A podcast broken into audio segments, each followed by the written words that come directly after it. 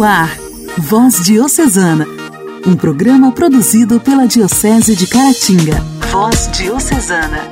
Olá, meu amigo, olá, minha amiga. Que a paz de Jesus e o amor de Maria estejam com você. Está no ar mais um Voz Diocesana, esse programa que leva conhecimento, reflexões e a palavra de Deus até você pelas ondas do rádio. Hoje é quarta-feira, 9 de dezembro, Dia da Criança Especial, data instituída com o objetivo de voltar a atenção para as crianças que possuem algum tipo de necessidade especial, a fim de melhorar a qualidade de vida e ajudar no seu desenvolvimento, mesmo com todas as suas limitações. Que hoje seja um dia de reflexões e mudança de postura de muitos que ainda veem esses pequeninos com indiferença, desrespeito e de outras formas mais. Que aprendamos a enxergá-las como irmãos que precisam do nosso apoio, respeito e muito amor. Já pensou tudo sempre igual? Ser mais do mesmo tempo todo não é tão legal. Já pensou sempre tão igual? Tá na hora de ir em frente. Ser diferente é normal. Além de maio, dezembro também pode ser considerado um mês mariano. Ontem celebramos a solenidade da Imaculada Conceição de Maria e no próximo sábado, dia de Nossa Senhora de Guadalupe, padroeira das Américas. Aliás, uma das poucas imagens representadas por Maria grávida, que nos remete ao tempo litúrgico que vivemos, o Advento. Em 9 de dezembro de 1531, foi a primeira aparição de Maria ao índio Juan Diego, em Guadalupe, na atual cidade do México. Maria Maria é uma figura importantíssima no advento. É o modelo dos que esperam a vinda do Senhor, pois reconhecemos nossa fragilidade humana e que somos necessitados de Deus. Voz Diocesana. Voz Diocesana. Um programa produzido pela Diocese de Caratinga.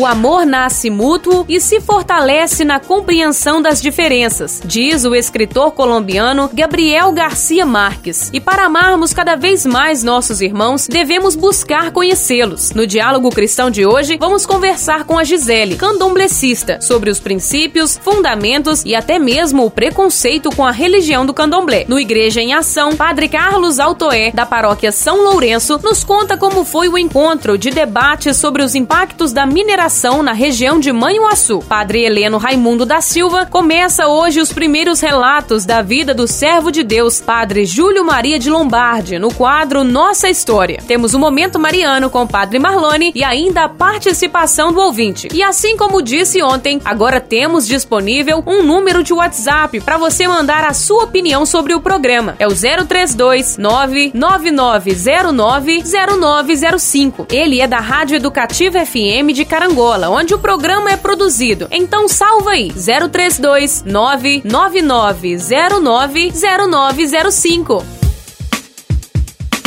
A alegria do Evangelho. O Evangelho. Oração, leitura e reflexão. Alegria do Evangelho.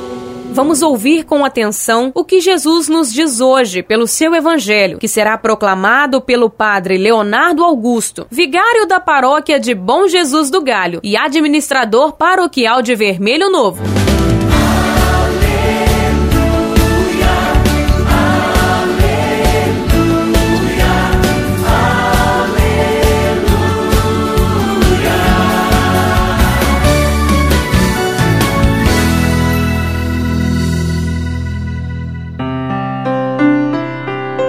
to Senhor esteja convosco, Ele está no meio de nós. Proclamação do Evangelho de Jesus Cristo, segundo Mateus. Glória a vós, Senhor. Naquele tempo, Jesus tomou a palavra e disse: Vinde a mim todos vós que estáis cansados e fatigados, sob o peso dos vossos fardos, e eu vos darei descanso. Tomai sobre vós o meu jugo e aprendei de mim, porque sou manso e humilde de coração, e vós encontrareis descanso, pois o meu jugo é suave e o meu fardo é leve. Palavra da salvação, glória a vós, Senhor.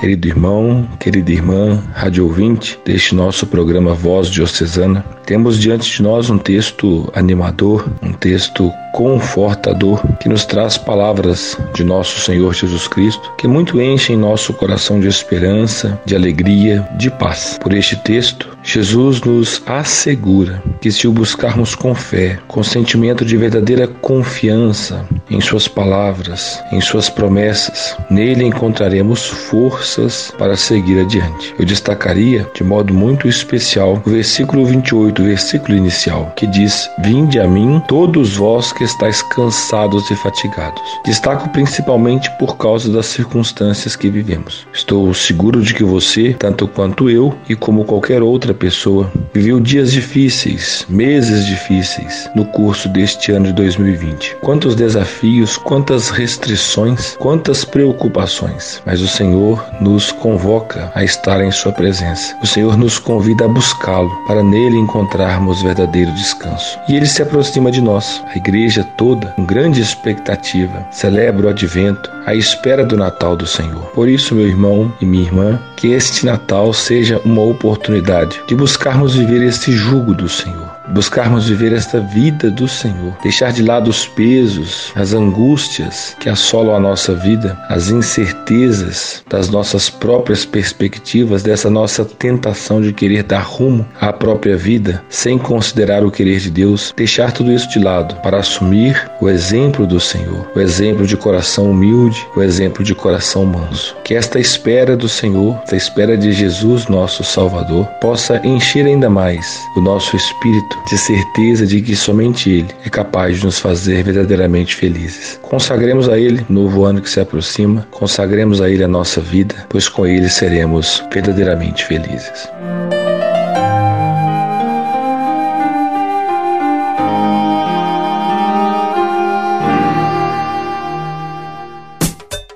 Diálogo Cristão. Temas atuais à luz da fé. Diálogo Cristão. Diálogo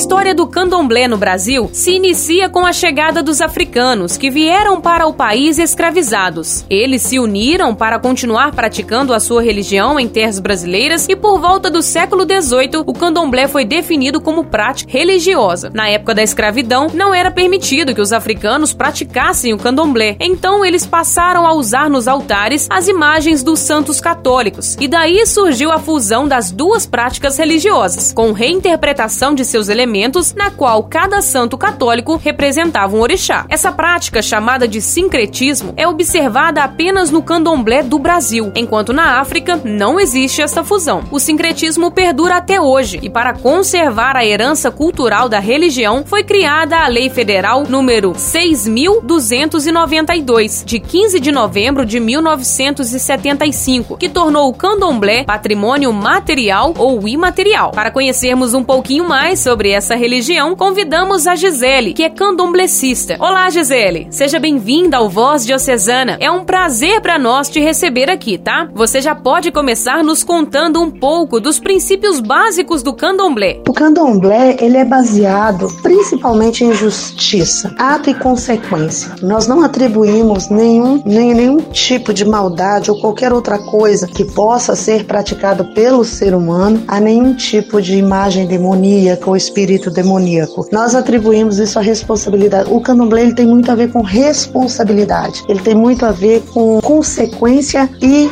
responsabilidade pela consequência. Então, assim, é, nós não temos o hábito de atribuir as falhas a qualquer tipo de força maligna, nem o hábito de atribuir as vitórias a qualquer tipo de força benigna. O, o primeiro princípio do candomblé é você tem que ser humano. E ser humano significa ter empatia, você ter é, probabilidade de errar e de acertar. E quando você erra, assumir as consequências dos seus erros, pagar pelo que fez e seguir de cabeça erguida. Quando você acerta, fazer proveito dos frutos do seu acerto e dividir com os seus semelhantes. O candomblé ele tem isso por quê? Porque só a ação e a consequência ela pode unir os seres humanos numa corrente de igualdade, porque eu sei que todo ser humano é passível de errar e eu sei que todo ser humano pode acertar. Então nós temos isso de ato e consequência. Então um dos princípios mais importantes do candomblé é a responsabilidade, é a responsabilidade com a, a vida da pessoa, a vida do próximo. Nós consideramos que todo todos estamos ligados por uma corrente. Quando alguém erra dentro de uma casa de candomblé, ou mesmo no meio candomblecista, é prejudicial para todos, é prejudicial para todo mundo que está ali. Então o candomblé ele é voltado para isso, para um ensinamento, é mais um, um apoio que ensina a viver do que uma religião que faz com que você enxergue nas suas ações a interferência de outros seres, sejam benéficos, sejam maléficos. Então assim, o candomblé, ele, o primeiro princípio do candomblé é responsabilidade, tanto com a própria vida quanto com a vida do seu próximo, do seu semelhante, porque a responsabilidade é o que liga todo mundo na mesma corrente. É você fazer o certo, tentar fazer o certo, caminhar corretamente para que você não se prejudique e não prejudique o próximo. Então a responsabilidade é muito importante. A justiça e a caridade são os fundamentos de todas as religiões. Como essas virtudes são vividas em suas vidas? A justiça, a justiça é onde entra a questão da responsabilidade. No candomblé, é, nós temos né, o nosso pai Xangô. Os nossos orixás, eles representam forças da natureza, características, qualidades da personalidade humana, como individual e como social. É individual e em grupo ali. E a justiça, ela é extremamente importante, valorizada no candomblé. Xangô, como senhor da justiça, né, um rei justo, ele se apresenta de diversas formas. Eu sou da nação de Jeje, nós chamamos Xangô na minha nação de Evioso, mas também tem outras nações onde Xangô é chamado de Zazi, como na Angola. No Queto é chamado de Xangô, né, de Airá às vezes, né, que é o primeiro rei da justiça. Então assim, a justiça é importantíssima, porque a justiça é o que norteia a responsabilidade, é o que norteia a consequência na medida certa. Então sim, Candomblé é muito ligado à justiça. Xangô é muito presente, tanto que em Pernambuco e em algumas regiões do norte, o próprio Candomblé, ele é nomeado como Xangô. Ele é nomeado como Xangô. Não se vê falar em Candomblé, se vê falar em Xangô, porque a justiça, ela é o embasamento da religião a pessoa que, que é justa. Aí vem a caridade. Por que, que a caridade é tão importante? Porque a caridade, ela é a balança da igualdade. Quando eu sei que o meu próximo, ele não tem condições de se igualar em mim, em vários setores da vida dele, por falta de meios que eu faço, eu vou buscar meio dentre os outros irmãos para igualar aquela, aquela pessoa. Então a, a caridade, ela é a balança da igualdade dentro da religião. E nós somos, né, ensinados que se eu me alimento, meu irmão precisa se alimentar. Se eu me visto, meu irmão precisa se vestir. Então ela é a balança da igualdade. Tanto que a gente não pode deixar que, que um irmão ele, ele seja privado de alimentação, ele seja submetido a coisas né, desumanas, sabendo que eu posso ajudar. Então é um parâmetro sim. A caridade dentro do candomblé, ela é sim, principalmente entre os integrantes. Principalmente entre os integrantes. Porque todos conhecem esse princípio da igualdade do candomblé. Ser irmão dentro do candomblé Então é uma coisa muito bonita, muito bonita. É uma religião onde eu me encontrei, é um povo com quem eu me encontrei, me identifiquei, principalmente por esses dois, esses dois parâmetros, né? A justiça e a caridade. Sou extremamente ligada à justiça, sou extremamente ligada à caridade. E a gente coloca também um limite, um limite, porque eu, como eu disse, a personalidade humana ela, ela, ela se volta para ambas, ambas as, as características, tanto para o bem quanto para o mal. Então, quando a caridade excede o seu limite, e aquele que necessita da caridade se aproveita, aí entra a justiça. Então, assim, é muito interessante, porque o candomblé ele te fornece a mecânica da vida, ele te fornece a mecânica do conhecimento. Nós vivemos um tempo sombrio de muita intolerância, preconceito e também violência. O que o ser humano precisa para olhar e acolher o seu semelhante como irmão? Olha, em matéria de preconceito, eu acho que eu tenho faculdades mil, né?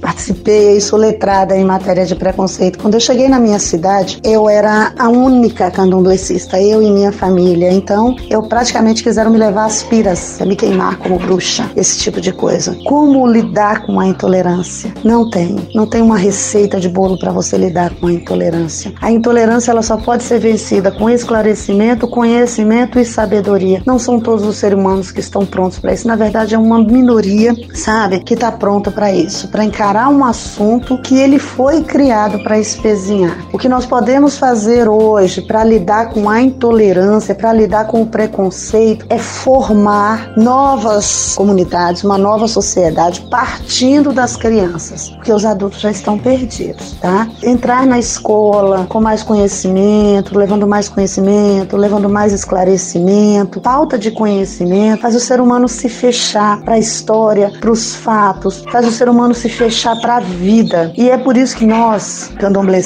nós temos essa base, que é o conhecimento. Tanto que a, religião do candomblé é uma religião extremamente vasta, ela é uma religião complexa, é necessário vários anos para que você aprenda ali de verdade a religião, você esteja preparado. Hoje eu sou Ialorixá, na minha nação me chamam de Doné, né, que é o nome dado ao filho de Xangô, que é sacerdote. Na nação de Queto eu sou uma Ialorixá. É muito difícil você lidar com as questões humanas, muito difícil você lidar com o pensamento que foi formado para odiar. Para lidar com a intolerância hoje, nós do Candomblé procuramos formar crianças, procuramos formar novos seres humanos que entendam, que respeitem, porque sem o respeito e sem o conhecimento não há como viver a intolerância. E é claro, a gente vai usando de nossos meios, né? A gente vai usando aí da justiça para nos amparar nas nossas escolhas. Nós cristãos celebramos no próximo dia 25 a festa do Natal. Você poderia terminar essa nossa entrevista deixando uma mensagem de paz para todas as religiões e também para as pessoas de coração sincero? Paz na terra a todos os homens de boa fé e que sejam chamados à razão todos aqueles que ainda se afundam na obscuridade do preconceito e da intolerância. Somos todos irmãos, somos todos humanos, com uma genética, uma espiritualidade complexa e precisamos nos unir em torno do bem comum. A religião prega, a religião cristã. Ah, na casa de Deus há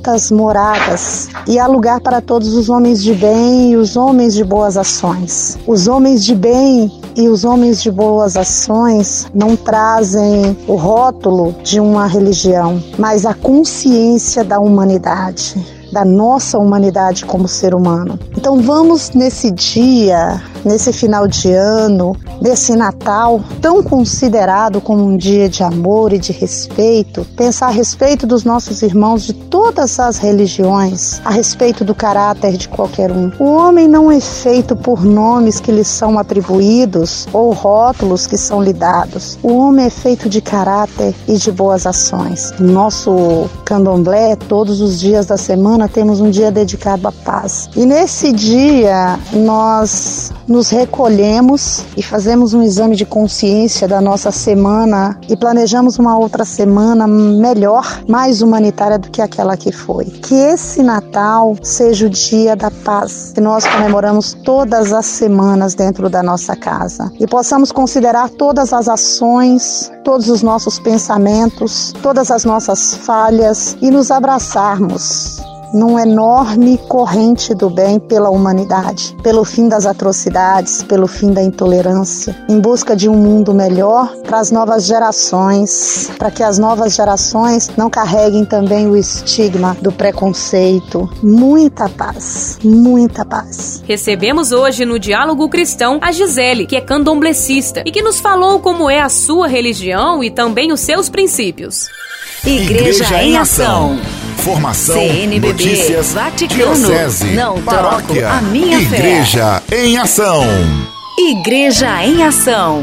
Aconteceu no último dia 5 um encontro entre as quatro paróquias do município de Manhuaçu para debater os impactos da mineração naquela região. Padre Carlos Altoé, pároco da paróquia de São Lourenço em Manhuaçu, nos dá mais detalhes desse encontro. Então, aconteceu em Manhuaçu este encontro com representantes de quatro paróquias do município de Manhuaçu, com a assessoria de um jovem Jean Carlos, membro da MAN, Movimento pela Soberania Popular da Mineração. O Jean Carlos reside em Viçosa, é estudante e doutorando na área, alguém assim muito preparado para falar sobre o assunto. Não apenas a partir do estudo, mas da prática de acompanhar é, o movimento e de estar presente em outras cidades que as mineradoras estiveram ou estão presentes ou no nosso caso, mineradoras que estão se instalando na nossa região ou no nosso município de Manhuaçu. Com a preocupação de se capacitar cada vez mais para o serviço, o serviço que continua prestando. E um outro assessor que esteve conosco foi Frei Gilberto. Frei Gilberto, ele é residente, ele mora é, no distrito de Belisário, um distrito de, do município de Muriaé. É um religioso, padre que tem um trabalho de trabalhado em forma intensa em prol da casa comum, do meio ambiente. Também tem uma ligação muito grande com Jean Carlos neste trabalho contra as mineradoras no aspecto de destruição da casa comum e diante dos grandes impactos que tem trazido onde ela se instala. Então, nesse, nesse sentido, nós tivemos uma boa assessoria no sábado à tarde, neste encontro com os representantes das quatro paróquias. Então, foi um momento importante e significativo, mas foi um momento também de nos alertar para a grande responsabilidade de todos nós. Então, é, quem esteve participando é, saiu de lá com esta convicção: nós somos responsáveis. Nós precisamos fazer um belo trabalho nas nossas paróquias, principalmente nesses lugares que estão aí sendo mapeados para a instalação das mineradoras da nossa região. Por isso que a participação, o compromisso é de todos e todas, porque na verdade tem uma liderança participando, se preparando, estudando, sendo orientada, mas quando as mineradoras se instalam de uma forma irregular, elas causam inúmeros problemas, não para alguns, não apenas para a comunidade onde elas estão ou querem se instalar, mas acaba trazendo inúmeros problemas para todo o município e de modo muito especial para a cidade, porque é onde as águas são captadas para a manutenção e para a sustentação de nossas cidades. Na verdade, caro ouvinte, os que estiveram neste encontro de sábado é, saíram com um compromisso, o um compromisso de continuar o trabalho, um projeto em prol da vida, um trabalho intenso em todas as nossas comunidades, com a bandeira, bandeira mineradoras aqui não. Já temos comunidades entre essas quatro paróquias que estão instaladas dentro do nosso município do Manhuaçu, tem comunidades que estão instalando, fazendo um trabalho de conscientização, distribuindo, fabricando as placas, mas também as faixas. É um trabalho de conscientização. É um trabalho de união de forças, mas é um trabalho também de conscientização diante das nossas necessidades e diante desse momento tão importante, mas também tão ameaçador que envolve todos e todas no nosso município do Manhuaçu. Que Deus continue nos iluminando, mas que Deus continue inspirando não apenas os que estiveram lá, mas também tantas e tantas outras pessoas que com certeza irão assumir esse projeto, projeto de vida para todos e todas. E quando o projeto de vida, quando nós temos essa consciência, nós temos que nos opor a tudo aquilo que não constrói a vida, que não gera o crescimento da casa comum, que não fortalece grande e belo projeto de Deus, que é um projeto de vida para todos e todas. Deus nos ilumine e que o Espírito de Jesus continue nos fortalecendo na vida, no compromisso e na missão. Nossa história, nossa história. Curiosidades e fatos que marcaram nossa Diocese. Nossa história. O servo de Deus, Padre Júlio Maria de Lombardi, nasceu no dia 7 de janeiro de 1878 na aldeia de Bivrinleia, município de Waregem, na Bélgica. No entanto, foi batizado no dia 8 de janeiro de uma forma apressada, pois nasceu doentio, inspirando cuidados. Júlio Emílio Alberto de Lombardi, este é o seu nome civil, filho de José de Lombardi e Sidônia Rosália Stillan. Era o primogênito de oito irmãos, dos quais morreram sete de Krupp antes dos sete anos, escapando apenas ele e o nono irmão, chamado João Aquiles de Lombardi, que também se tornou missionário. Seu pai descendia de família militar emigrante de Lombardia, era um homem simples, trabalhador, muito alegre, gostava de livros e era habilidoso carpinteiro. Morreu de úlcera no estômago em 1890. Sua mãe era flamenga, descendente de holandeses, gênio expansivo, alegre, e quando menina quis entrar para o convento como sua irmã,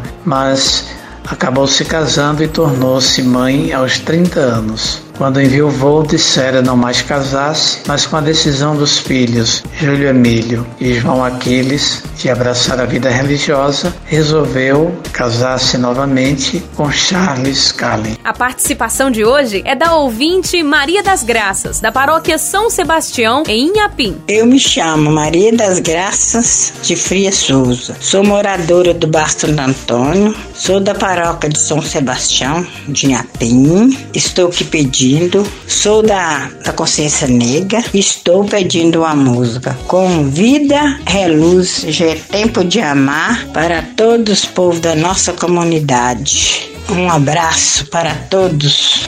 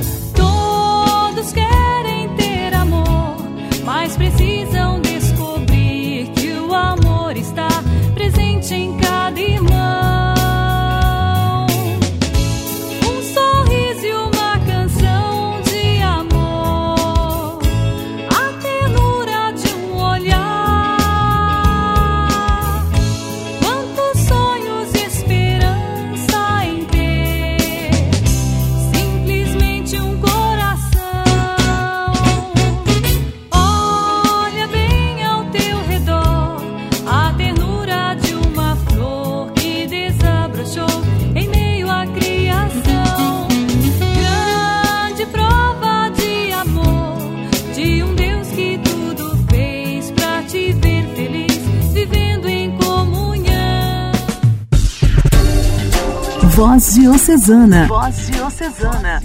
E vem cantando entre nós,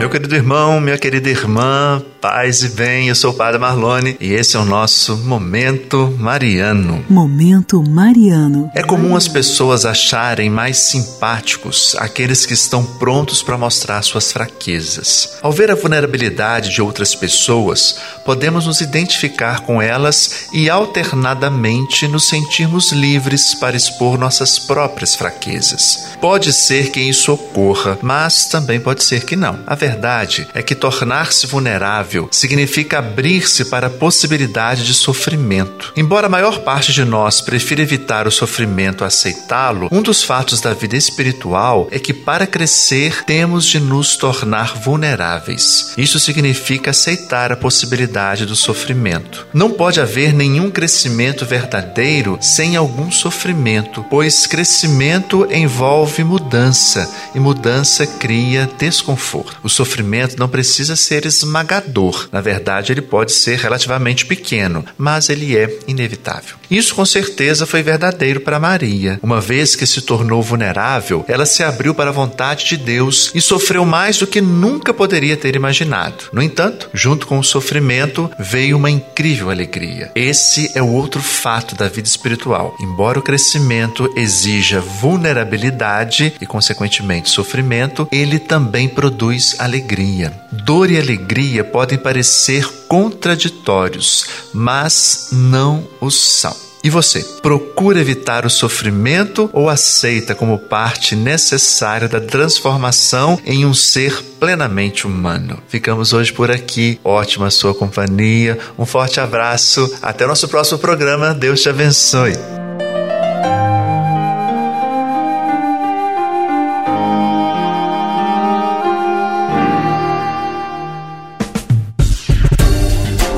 Voz Diocesana. Voz Diocesana. Um programa produzido pela Diocese de Caratinga. Chegamos ao fim de mais um programa e eu agradeço demais a sua audiência. Que a sua quarta-feira seja muito abençoada e muito iluminada. E amanhã eu te encontro aqui nesse mesmo horário para juntos aprendermos um pouco mais sobre a palavra de Deus. Ah, e não se esqueça de salvar o nosso contato 032 999090905. Um forte abraço e fique com Deus. Você ouviu Voz Diocesana, um programa da Diocese de Caratinga. Voz Diocesana.